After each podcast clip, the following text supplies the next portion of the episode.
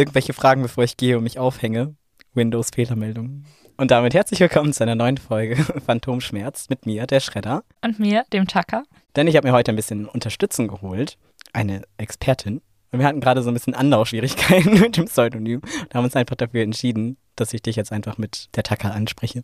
So ergänzend zu der Schredder. Und wir wollen heute mal ein kleines Podcast-Experiment machen. Und zwar eine Sonderfolge im True Crime-Stil zum Thema Antike. Und du hast etwas ganz Besonderes mitgebracht. Genau, wir beschäftigen uns heute damit, wie es eigentlich zur Gründung der Stadt Rom kam. Zumindest im mythischen Sinne. Und ähm, wie die Gründungsgeschichte der Stadt Rom eigentlich tradiert ist, ich habe mich dazu auf Fabius Pictor, einen antiken Historiographen, und auf die Darstellung von Livius berufen. Ja, wir haben gedacht, das ist vielleicht ganz spannend, wenn man einfach mal bei den Ursprüngen der Stadt anfängt, im Jahr 753. Genau, und weil so eine Geschichtsstunde alleine ja ein bisschen langweilig wäre, dachten wir uns, dass wir das so ein bisschen im True Crime-Stil überlegen. Denn Gewalt und Antike gehört ja irgendwie ein bisschen zusammen, habe ich das Gefühl. Ja, das stimmt. Mir ist auch im Nachhinein aufgefallen, man hätte schon früher anfangen können. Das ist ein vielleicht weniger spannender, aber das können wir immer noch als Exkurs machen. Also wenn ihr daran ganz viel Interesse habt, meldet euch, dann kommt mehr. Es gäbe noch so viele schöne Geschichten darüber, wie man seine Frauen in brennenden Städten zurücklässt, während man nur seinen Sohn und seinen Vater rausträgt. Oder während man auf dem Weg ist ins neue Land, bringt sich die Ex-Freundin auf einem Scheiterhaufen um. Da gibt es so viele Sachen, über die man erzählen könnte. Heute wird es ruhiger. Das, das klingt doch richtig spannend. Aber. Genau, was hast du uns denn für eine Geschichte mitgebracht? Oder für einen Mythos? Ich habe uns die Geschichte eines Mordes als Gründungssage mitgebracht. Die Geschichte von Romulus und Remus. Aber ich glaube, bevor ich über Romulus und Remus reden möchte, frage ich dich jetzt ganz dreist nach dem Hassmoment der Woche. Es ist Montag. Es ist Montag, das sagt eigentlich schon alles.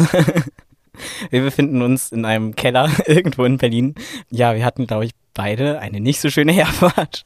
Und mein Tag begann heute damit, dass ich vergessen habe, meinen äh, Fahrradakku aufzuladen. Heute liegt seit langem mal wieder Schnee und es ist allgemein irgendwie ein bisschen Chaos. Mhm. Ich wollte halt rechtzeitig losfahren und ich hätte es halt nicht rechtzeitig zur Uni geschafft, wenn ich jetzt noch meinen Akku geholt hätte. Scheiße. Und ich war auch zu faul und dann, ähm, ja, bin ich jetzt quasi ohne Akku unterwegs gewesen. Also ich fahre halt E-Bike und das ist an sich nicht schlimm. Man hätte sowieso nicht schnell fahren können, weil Glatteis und so. Aber es war trotzdem irgendwie so, dass man sich denkt, oh, was für ein Start in die Woche. Ja, das stimmt. Vor allem ist ja so ein E-Bike, was nicht angetrieben ist, auch nicht leicht zu fahren. Ne? Die wiegen ja ein bisschen was. Mein Beileid. Deine Beine hassen dich wahrscheinlich. Ich glaube, man muss auch vielleicht dazu, einfach um das zu kontextualisieren, mal sagen, das waren dann für dich auch jetzt schon über 20 Kilometer und du musst noch nach Hause. Bin ich mir relativ sicher, wenn ich das mal so überschlage. Ja, fast 20. Ja. Ich 18 oder so. Ja, ja. Und du musst noch nach Hause. Also ich kann nur sagen, ich wohne näher am Studio. Und bei mir war es ähnlich. Meine Gangschaltung funktioniert einfach nicht mehr. Deshalb bin ich im 28. Gang hierher gefahren. Das war anstrengend, muss ich sagen. Jede rote Ampel war mein Feind, weil ich gedacht habe, nee, scheiße, ich muss nochmal anfahren. Und dann kam ich hier an, war schon ein bisschen zu spät, was ich eigentlich auch nicht so mag. Und dann habe ich das Studio einfach nicht gefunden, absolut es ist, nicht. Das ist auch richtig fies. Ja, und dann stand ich da auf dem Mittelstreifen an der Tram und dann hast du mich gerettet. Immerhin das. Darauf war Verlass, du kamst, du warst auch schon da, du warst pünktlich. Aber ja, kannst du jetzt deinen Akku hier aufladen? Mal so als ich habe kein Ladekabel dabei. Oh, scheiße. Mm, ja. Ja, das wird eine gute Heimfahrt. Ja, das tut mir leid. Ich fahre wahrscheinlich einfach S-Bahn. Mal gucken, ich überlege es mir noch. Ja, notfalls fahren wir zusammen S-Bahn, das geht auch. Okay. das finde ich, glaube ich, gar nicht so schlecht. Na gut, darf ich, soll ich anfangen? Wenn du möchtest, gerne. Du kannst auch erstmal noch einmal raushängen lassen, warum du eigentlich Expertin für dieses Thema bist. Das stimmt, ich habe mich auch tatsächlich noch gar nicht bedankt. Ich finde es total lieb, dass ich das überhaupt mal machen darf. Und ähm, ich habe mich total gefreut. Ich bin auch unglaublich aufgeregt, aber ich habe mich auch total gefreut. Also vielen, vielen Dank. Und ja, ich habe tatsächlich eigentlich naja, nicht nur eigentlich, also meine dritte Fremdsprache ist Latein. Seit der fünften Klasse beschäftige ich mich durchgängig mit Latein, der Sprache, dem Inhalt, ich sag mal, der antiken Gesellschaft. Ich hatte auch Altgriechisch und ich habe es dann auch studiert, also zumindest Latein. Für Griechisch hat mir das Durchhaltevermögen komplett gefehlt. Das kann ich verstehen. Und bin jetzt tatsächlich ähm, mehr oder weniger mit meinem Master fertig. Es fehlt noch eine Prüfung und die Masterarbeit. Und dann habe ich offiziell meinen Master in Englisch und Latein. Dementsprechend ein bisschen Expertise auf dem Gebiet. Ein, ein ganz bisschen. Das muss man erstmal schaffen. Und deshalb kann das auch passieren, dass ich vielleicht ab und zu mal über Sachen rede, die für mich ganz klar sind und bei denen sich alle möglichen Leute denken, aha, das habe ich noch nie gehört. Deshalb Genau. bist du da. Genau, deswegen bin ich da. Ich habe nämlich gar keine Lateinerfahrung. Ich habe ein ganz bisschen ja Philosophie studiert, drei Jahre lang, aber tatsächlich gar nicht so in der Antike. Also ich hatte tatsächlich irgendwas zu Platon mal und Aristoteles und das war's. Das Wissen ist da sehr klein. Ich werde die nervigen Fragen stellen. Ja, aber genau das ist, glaube ich, das, was ich brauche, weil ich ansonsten wahrscheinlich irgendwohin abdriften würde in irgendeine Sphäre, in der mich dann nur Randgruppen verstehen. Und ich denke, bevor ich einsteige mit der Geschichte, muss ich vielleicht auch einfach noch mal ganz kurz ähm, so eine kleine, ja, historische Einordnung dazu machen, worüber ich eigentlich rede und woher ich hier die Informationen habe. Gut, also um das ein bisschen einzuordnen, muss ich, glaube ich, erstmal sagen, dass ich über eine Sage reden werde. Das heißt, wir befinden uns komplett auf unabgesichertem Gebiet sozusagen, denn alles, was wir haben, sind literarische Quellen. Und auch die literarischen Quellen, die wir haben, sind allesamt aus der Antike. Das bedeutet, dass die einen ganz anderen Quellen- und Wahrheitsanspruch haben als moderne Schriftsteller. Das muss man sich einfach, glaube ich, immer noch mal so ein bisschen vor Augen führen. Es gibt auch tatsächlich überhaupt kein archäologisches Fundstück, was diese Geschichte irgendwie auch nur aufs Kleinste belegen könnte. Aber das ist nicht so schlimm, weil die Überlegung, die so ein bisschen hinter dieser Geschichte steht, natürlich eher ist, warum erzählt man das und warum erzählt man sich das über Jahre und Jahre immer wieder? Warum möchte man, dass genau diese Geschichte sozusagen von der Grundsteinlegung der Stadt Rom auch gleichzeitig den Grundstein für eine Bevölkerung legt? Warum ist man da stolz drauf? Dementsprechend ist so ein bisschen die Frage eigentlich, die wir uns auch stellen wollen nach dem Ziel. Und da muss man dazu sagen, dass eben das auch in der Antike generell schon so war, dass man insgesamt in der Historiografie, in der Geschichtsschreibung an sich eher davon ausgeht, dass man irgendetwas glaubhaft darstellt, dass man Menschen charakterisiert und dadurch auch römische Tugenden und die so dem Rezipienten näher bringt. Von Leser möchte ich immer, wenn ich von Leser spreche, mache ich einen Fehler. Es sind hauptsächlich immer auditive Geschichten in der Antike. Das ansonsten nicht für jeden zugänglich machen konnte mit Handschriften. Und das heißt, man hat dann viele eher glaubhafte als wahre Darstellungen und charakterisierende Darstellungen. Ist ja auch interessant, dass glaubhaft und wahr, dass sich so unterscheiden. Ja, auf jeden Fall, weil das, was wahr ist, eben nicht unbedingt immer glaubhaft sein muss. Wenn man eine ganz bestimmte Vorstellung von einem Feldherrn hat, dann macht sich das natürlich schlecht, wenn er vielleicht im echten Leben eigentlich ein Feigling war. Und dann hat man zum Beispiel auch ganz lange Passagen, in denen Reden dargestellt werden. Die hat natürlich keiner so gehört und auch keiner mitgeschrieben. Aber es ist einfach gut, den Feldherrn mal reden zu lassen. Dann kann man halt seinen Charakter besser darstellen. Und auf genau so einer Basis wissen wir eben auch von Romulus und Remus. Und diese ganze Geschichte fängt außerhalb von Rom an. Und zwar befinden wir uns in Alba Longa, einer Stadt in der Nähe von Rom, ich glaube 19 Kilometer entfernt von Rom in der Numitor König ist. Und der Bruder von Numitor hat da gelinde gesagt, was gegen, stürzt seinen Bruder und dieser Bruder Numitor hat auch eine Tochter, Rea Silvia. Und Rea Silvia wird dann von Numitors Bruder zu einer Priesterin gemacht. Die Priesterin, zu der sie gemacht wird, die hat eine ganz besondere Fähigkeit oder Fähigkeit ist eigentlich auch blöd gesagt, die hat eine besondere Sache, die sie erfüllen muss. Sie muss keusch leben. Und dadurch, dass sie zu dieser Priesterin gemacht wird, erhofft man sich nun eben, dass sie keine Nachkommen zeugen kann, dass somit dann die Königslinie ausstirbt und niemand jemals mehr den Thron streitig macht. Was? okay. Ähm, Ja, und so wurde dann Rea Silvia zur Priesterin des Herdfeuers, nämlich zu einer Vestalin. Und weil das natürlich in der Antike nicht alles immer so frei funktioniert und die Menschen eigentlich nicht komplett alleine über Schicksal entscheiden sollen, überlegt sich der Kriegsgott Mars, dass er da was dagegen hat und schwängert Rea Silvia. So viel zur Keuschheit. Die ist sich jetzt natürlich dessen bewusst, dass obwohl sie vergewaltigt wurde und sie nicht glücklich damit ist, sie die Kinder eben gebären muss, wie wir sie es auch ansonsten machen. Und als sie dann ihre Kinder in den Armen hat, die mal Zwillinge sind und mal nicht, ich würde jetzt einfach weiter davon ausgehen, dass die beiden Zwillinge sind, überlegt sie sich, was sie damit machen soll. Mhm. Und ich meine, wir wissen ja alle vom Schredder, ne? Oder vielleicht wisst ihr das noch nicht, aber der ist sehr bibelfest. Und auch der Bibel sehr nah. Die liegt unterm Kopfkissen bei dir, ne? Natürlich. Deshalb wird dir das jetzt gleich sehr bekannt vorkommen, wenn ich dir sage, die hat ihre Kinder genommen und hat die in den Korb ausgesetzt. Moses, klar. Moses, ja. Ja. Wieso muss ich dich nicht mal darauf hinweisen? und das heißt, man hat jetzt sozusagen in dieser Gründungsgeschichte das erste Mal so richtig den Topos von, was passiert eigentlich, wenn eine Dynastie endet und die Erben doch noch leben. Wir setzen sie aus in einem Körbchen. Und so treiben Romulus und Remus also in einem Körbchen ausgesetzt erstmal den Fluss entlang und werden dann angespült und landen am Ufer des Palatin. Das ist auch heutzutage noch ein Hügel in Rom. Und an diesem Palatin angeschwemmt, wird eine Wölfin auf ihre Schreie aufmerksam und kümmert sich dann um die beiden und säugt sie so lange, bis ein Hirte, der in der Nähe seine Schafe hütet, auf die schreienden Kinder aufmerksam wird und die beiden mitnimmt zu sich nach Hause. Dieser Hirte heißt Faustulus. Und Faustulus nimmt dann Romulus und Remus mit zu sich nach Hause, zu seiner Frau Larantia. Und das ist auch ganz interessant, denn Larantia ist in den Darstellungen, die man so kanonisch lesen kann, immer beschrieben als eine Prostituierte. Oh, okay. Ja, man sollte jetzt vielleicht meinen, das ist gar nicht mal so ein ehrenhafter Beruf, ist es auch nicht. Aber das ist ein ganz lustiges Wortspiel zwischen Prostituierter und Wölfin auf Latein. Und deshalb kann es eben sein, dass da Leute überlegt haben, also sage mal, von einer Wölfin gesäugt. Das ist aber wirklich abgefahren und das glaube ich nicht. Vielleicht hat das irgendjemand falsch gelesen und eigentlich war die Frau mhm. eine Hure. Und das wollte man halt nicht so sagen.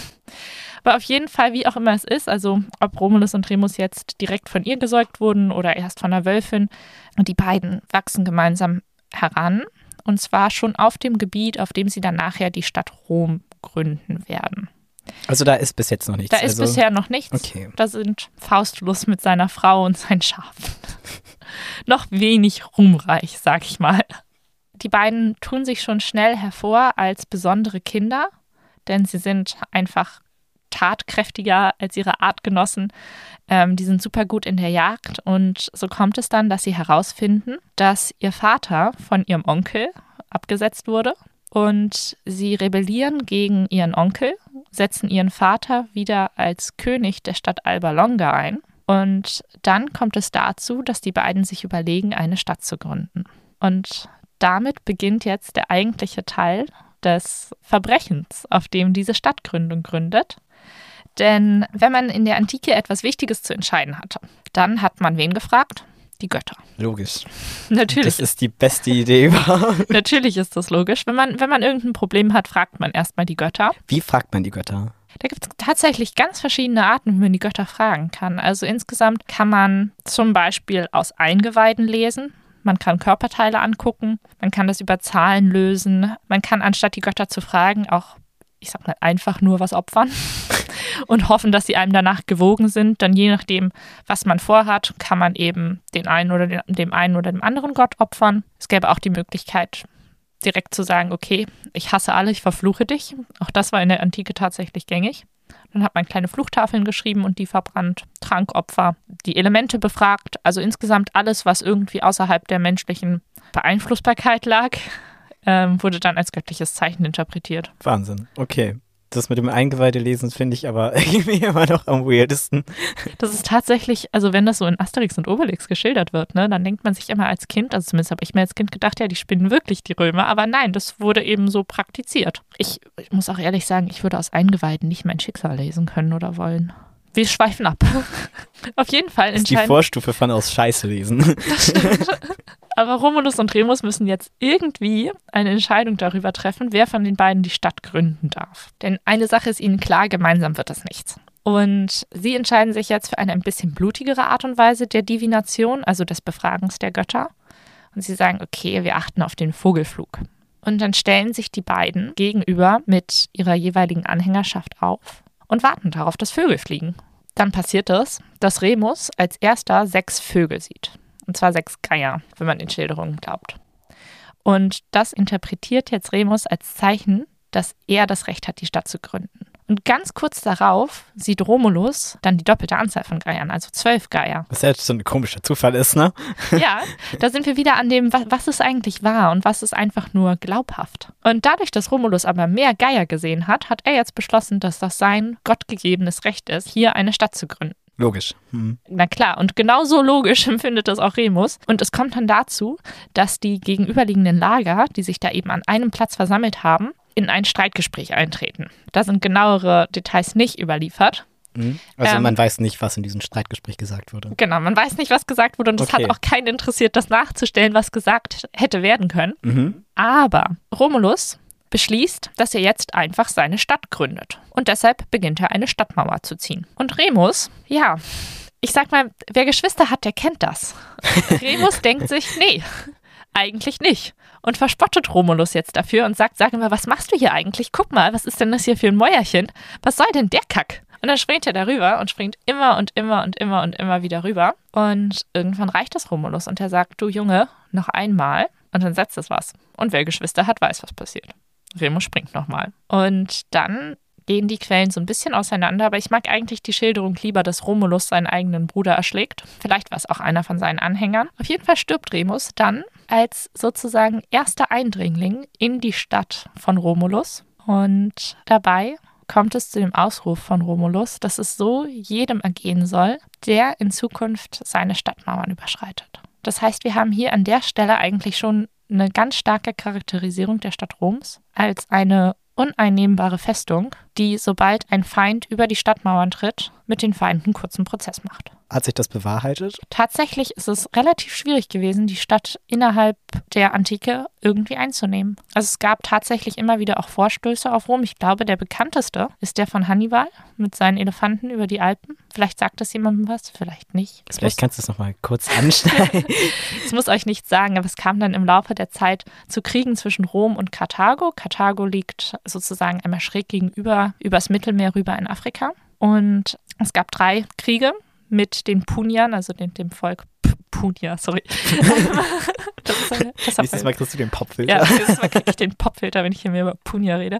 Ja, auf jeden Fall ähm, haben die Punia, also die ähm, Bevölkerung von Karthago, mehrere, Völk mehrere Kriege mit Rom geführt. Und im Zweiten Punischen Krieg kam dann Hannibal über Spanien mit Elefanten über die Alpen. Und es kam dann auch bei Cannae zu einer Schlacht, in der so circa jeder fünfte römische Bürger gestorben ist. Das muss man sich mal vor Augen halten. Also es geht tatsächlich gar nicht so sehr darum, dass nur die Stadt ausgemerzt wurde, sondern darum, dass halt so viele Soldaten im Krieg waren, dass eigentlich in jeder Familie mindestens eine Person gestorben ist, so im Durchschnitt. Und das heißt, es war schon wirklich ein Krieg, der auch so bitterlich geführt wurde, dass man immer wieder gedacht hat, okay, den verlieren die Römer. Und dann stand Hannibal vor den Toren Roms und konnte eben doch geschlagen werden. Also das heißt, man hat hier auch in dieser Geschichte von Romulus und Remus wirklich schon die Charakterisierung von Rom als eigentlich uneinnehmbare Stadt. Es gibt auch andere Geschichten darüber, wie versucht wurde, in die Stadt einzudringen, in denen dann zum Beispiel die Gänse auf dem Kapitol geschnattert haben und vor Eindringlingen gewarnt haben und dann konnten die Eindringlinge doch noch im letzten Moment geschlagen werden. Das wäre ein bisschen zeitlich näher an Romulus und Remus dran als der Zweite Punische Krieg. Aber ich denke mal, von den kapitolinischen Gänsen hat man wirklich noch nicht gehört. Wenn, dann von Hannibal. Ist das vielleicht auch so ein, so ein Wortspiel und das waren irgendwelche Waschweiber, die da irgendwie Lärm gemacht Wahrscheinlich haben? wirklich Gänse und zwar der Hera geweihte Tiere. Das ist in der Antike ja oft so, dass dann bestimmte Sachen eben auch den Gottheiten geweiht sind. So ist zum Beispiel die Wölfin eigentlich Mars geweiht. Also das mhm. heißt, das, es, das, passt ja. Genau, das könnte auch daher kommen, dass dann sozusagen man sagt, okay, wie auch immer, also ob das jetzt ein wirklicher Wolf war oder ob das irgendwie die prostituierte Frau von Faustulus war, die die genährt hat, irgendwie hatte Mars nochmal seine Finger im Spiel und hat sich sozusagen um seine Kinder gekümmert. Und es ist natürlich auch nicht nur so, dass man dann ganz stark Rom als uneinnehmbar charakterisiert, sondern eben dadurch, dass der Gründungsvater Romulus ist und nach sich die Stadt benannt hat, hat man auch so ein bisschen sich selbst als Volk charakterisiert, als von Göttern abstammt.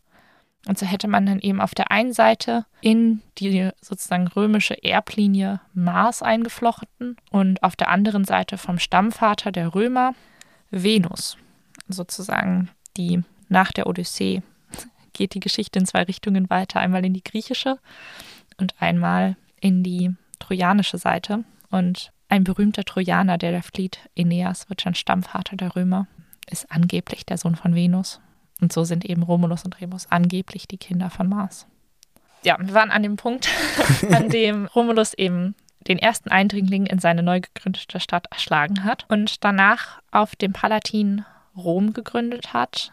Ähm, Rom wurde dann relativ schnell relativ groß, also eine tatsächliche Metropole. Das Regierungsgebiet wurde ausgeweitet auf die sieben Hügel in dieser Nähe, was es eben auch nochmal so ein bisschen, es eignet sich halt einfach so ein Hügel richtig gut als Festung, sage ich mal. Und ähm, wenn man sich jetzt so ein bisschen anguckt, was eigentlich da von uns noch erhalten geblieben ist, dann fand ich es ganz spannend, auch weil wir ja über die Divination geredet haben, also über das Befragen von Göttern darüber, was man eigentlich mit seinem Leben und mit seinem Schicksal machen soll. Ist es tatsächlich so, dass auf dem Kapitol, also einem der Hügel Roms, auch übrigens heute noch zu sehen, kann ich jedem, der nach Rom fährt, empfehlen, einfach auch mal aufs Kapitol hochzustiefeln, die kapitolinische Wölfin steht. Also eine Bronzestatue, ein Bronzeguss von einer Wölfin, die zwei Jungen säugt. Und da erzählt Cicero in seiner Schrift Die Divinatione darüber, dass da ein Blitz eingeschlagen ist, angeblich. Und diesen Blitzeinschlag sieht man auch in der heutigen Version der kapitolinischen Wölfe noch. Allerdings haben wir inzwischen mal eine Materialanalyse gemacht und die ist bei weitem nicht antik, um euch mal vielleicht die Illusion zu rauben. Aber die ist aus dem Mittelalter. Es könnte aber natürlich sein, dass das ein Abguss ist von einem tatsächlichen antiken Kunstwerk. Also man wusste durchaus schon, wie man mit Bronze arbeitet. Aber genau. Und so kommt es dann über Umwege und entgegen aller Versuche von außen dazu, dass Numitor bzw. Numitors Erben Romulus und Remus oder in diesem Fall nur Romulus eine Stadt gründen, angeblich im Jahr 753 vor Christus. Diese Stadt wird dann in den Folgejahren erstmal regiert von sieben Königen das ist jetzt vielleicht, sage ich mal, nicht der blutigste Verbrechensfall in der Antike oder der, bei dem man sich sagt, okay, das ist das Spannendste, was ich in meinem Leben jemals gehört habe. Aber es bleibt eben dabei, dass ich finde, dass das sehr charakterisierend sein kann für eine Zivilisation an sich und man sich eben immer wieder vor Augen führen muss, dass sich durch diese Gründungsgeschichte die Römer selber eigentlich bereits als Kriegsvolk charakterisieren. Mhm. Und sozusagen die Grundsteinlegung von Romulus hier an der Stelle auch so ein bisschen wie die Grundsteinlegung dann gesehen werden kann für das römische Volk an sich. Natürlich eine Geschichte, die irgendwann, dadurch, dass man keine genaue Überlieferung der Tradierung hat, weiß man halt nicht wann, aber die irgendwann erfunden wurde, behaupte ich jetzt einfach mal, ähm, um eben was über die Römer an sich auszusagen. Aber ich finde es spannend, wie man eben über so eine Darstellung wirklich viel über sich als Volk sagen kann. Mhm.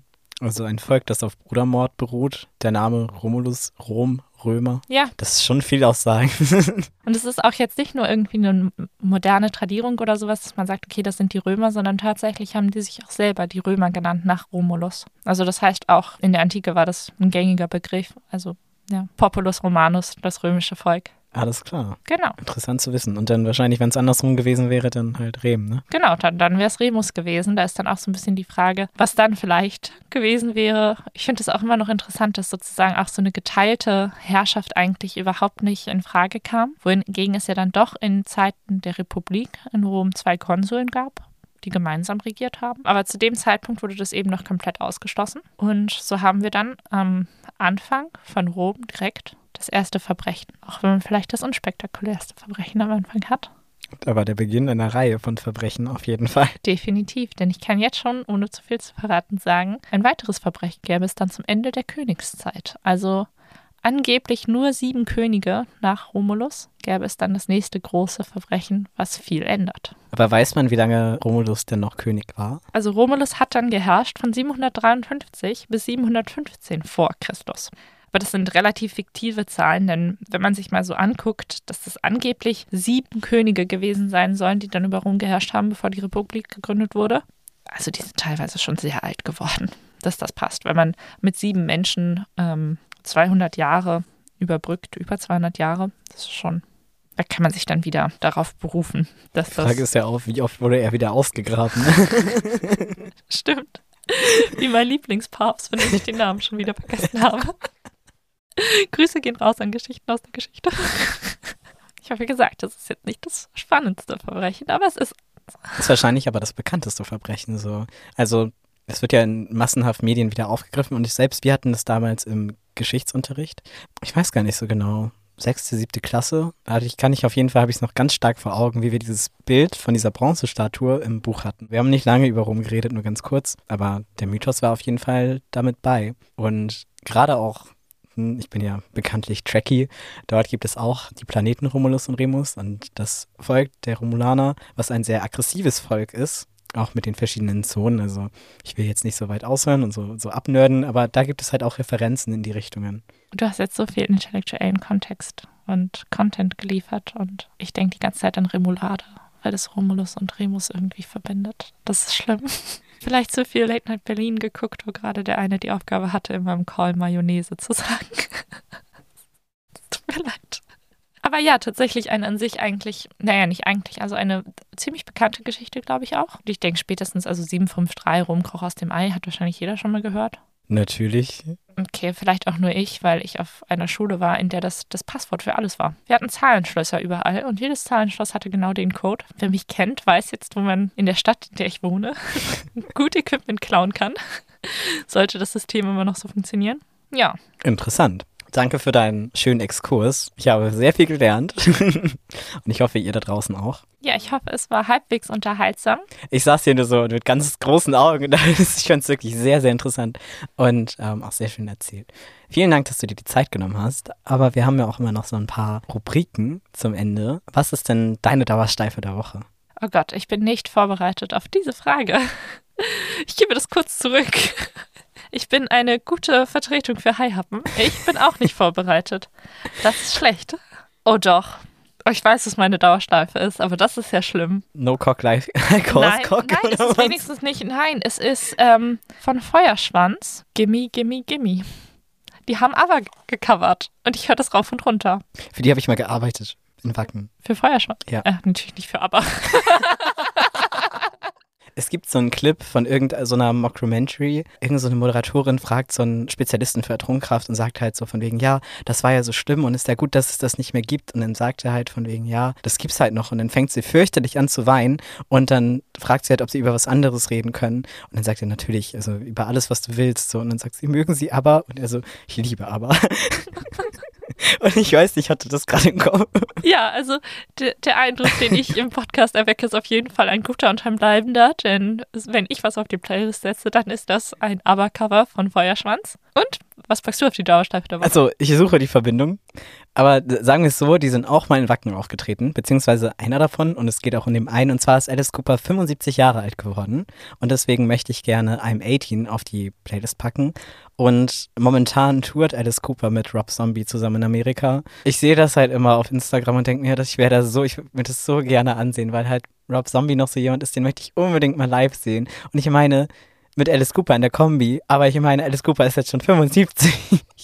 Also ich habe so ein bisschen die Theorie, dass er vielleicht unsterblich ist, aber das hat Papa auch behauptet, also der, der Philosoph, der war ja der festen Überzeugung, unsterblich zu sein und ist dann gestorben. Also.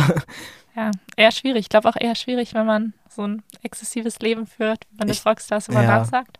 Aber ich meine, dass sie jetzt beide Veganer sind. Aber ich weiß nicht, ob Veganismus jahrelang Drogenkonsum irgendwie ausgleicht. Ich weiß es nicht. Ja. Wir könnten eine Divination durchführen und fragen, was die Götter dazu sagen. Aber Tofu hat keine Eingeweide. Ich verwerfe die Idee. Apropos Eingeweide, ne? Ich habe jetzt endlich, oder nicht endlich, aber ich glaube, die wichtigsten Star Wars-Filme gesehen. Und ich habe das Gefühl, ich möchte dazu nichts sagen, weil ich mir keine Feinde machen möchte, aber ich möchte darauf verweisen, dass einfach so viele Dinge geklaut wurden von anderen Filmen, wo man das irgendwie bahnbrechend. Also in Fluch der Karibik ist super viel drin, aber auch zum Beispiel bei diesem Film, wo Leonardo DiCaprio Eingeweide rausnimmt und sich in das Pferd legt, um nicht zu erfrieren. Das ist einfach auch daraus. Ich kenne den Film nicht, aber das ist ja ein trojanisches Pferd der anderen Art. Und da wären wir wieder bei Man könnte denken, das wäre geplant gewesen. Ja, okay. Aber da muss sich doch irgendjemand was dabei gedacht haben. Also wenn sich plötzlich jemand in einem Pferd versteckt. Ist die Frage, ob er sich versteckt hat oder ob er einfach nur nicht erfrieren wollte. Vielleicht habe ich auch einen antiken Schaden, ne? Eine römische Tragödie. ja, tatsächlich. Aber gut. Also so haben wir den Haken geschlagen von genau. Eingeweiht über Star Wars. Vielleicht hören wir dich ja irgendwann nochmal wieder, wenn euch das gefallen hat. Oder auch würde nicht. mich auf jeden Fall sehr freuen. Generell auch über Feedback, denn vielleicht wollt ihr ja ähnliche Geschichten hören, aber anders erzählt. Das ist natürlich auch immer so ein bisschen die Frage. Ich habe mich jetzt darauf vorbereitet, das ein bisschen halt zu erzählen. Man könnte daraus auch so ein mehr kreatives Ding machen, sage ich mal. Seine eigene Version schreiben. Wir könnten ein Rollenspiel machen. Genau. Oder in so, in so Schüttelreimen nur noch sprechen. Oder ja, so. natürlich. Wir können das auch im Haiku machen, wenn ihr darauf Lust habt.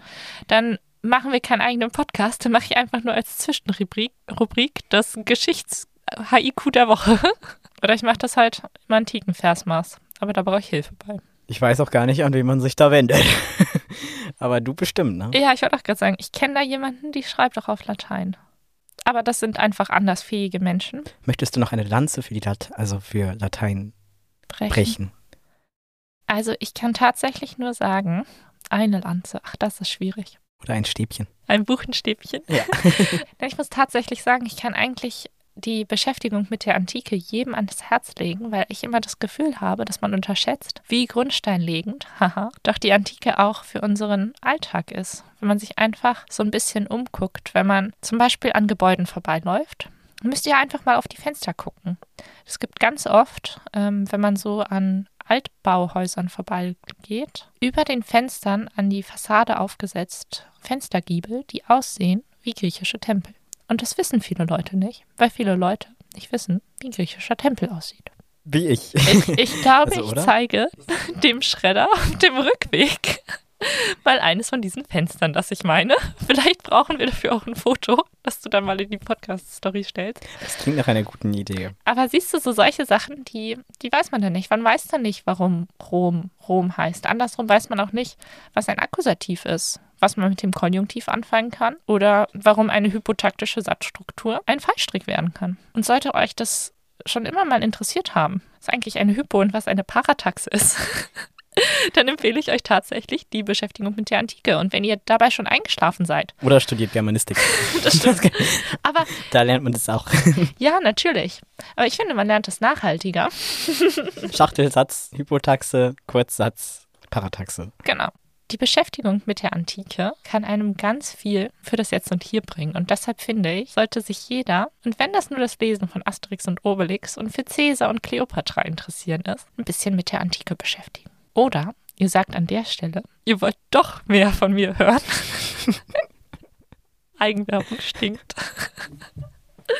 Und dann müsstet ihr euch nicht privat mit der Antike beschäftigen, sondern könntet mir das überlassen. Vielleicht hört man sich nochmal in einem eigenen Podcast-Format wieder. Ja, das würde mich auf jeden Fall sehr freuen. Aber ich bin auch immer noch einfach super dankbar, dass du mich überhaupt eingeladen hast, dass du das mitgemacht hast. Total gerne. Also das war ja auch so ein bisschen als Experiment zu gucken, wie gefällt dir das und was sagst du, wie gefällt es dir? Also ich muss auf jeden Fall sagen, es macht mir Spaß und ich weiß jetzt schon ganz viel, was ich beim nächsten Mal anders machen könnte. Denn für mich war das jetzt auch das erste Mal. Das heißt auch das erste Mal. Für dich war das überhaupt nicht das erste Mal. Es war für mich das erste Mal. Und du hast schon Routine auf dem Gebiet. Es hat mir auf jeden Fall super viel Spaß gemacht. Dankeschön. Ist wirklich immer anders, wenn man es das erste Mal macht. Vielen Dank. gerne. Dann würde ich sagen, Valete. und bis bald. Bye. Phantomschmerz. Warte, kannst du das auf Latein sagen? Phantomschmerz? Oh, Phantom ist schwierig. Also Schmerz auf jeden Fall Dolor, das weiß ich. Ich würde einfach sagen, Dolor phasmatis. Tschüss. Valete.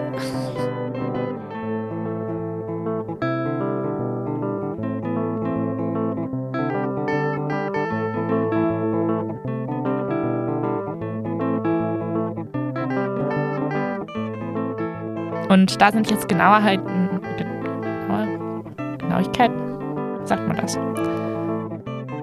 Die haben Martials Zahnwitz hier nicht reingedruckt. Das Buch würde ich direkt verbrennen. Enttäuschend. Schon. Thais hat schwarze, Leikania hat weiße Zähne. Wieso ist das so? Diese hat gekaufte, jene die eigenen.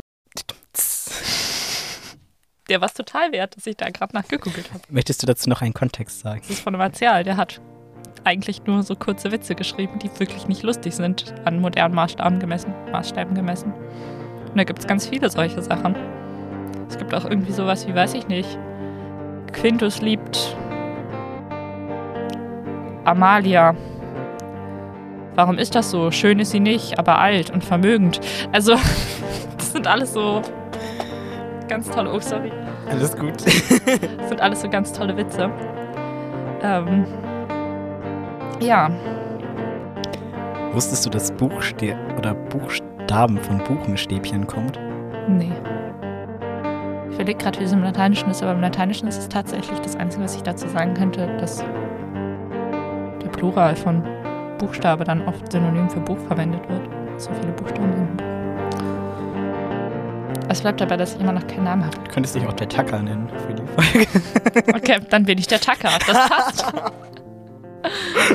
Entschuldigung, ich habe gerade voll ins Mikro geschrien. Aber gut, dann haben wir es. Das finde ich gut. Der Tacker. Der Tacker und der Schredder. Wie sollen wir das eigentlich seriös überbringen? Ich finde, das ist schon.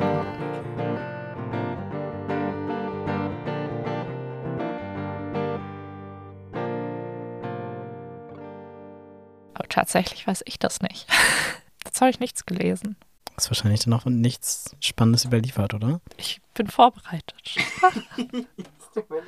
Alles gut.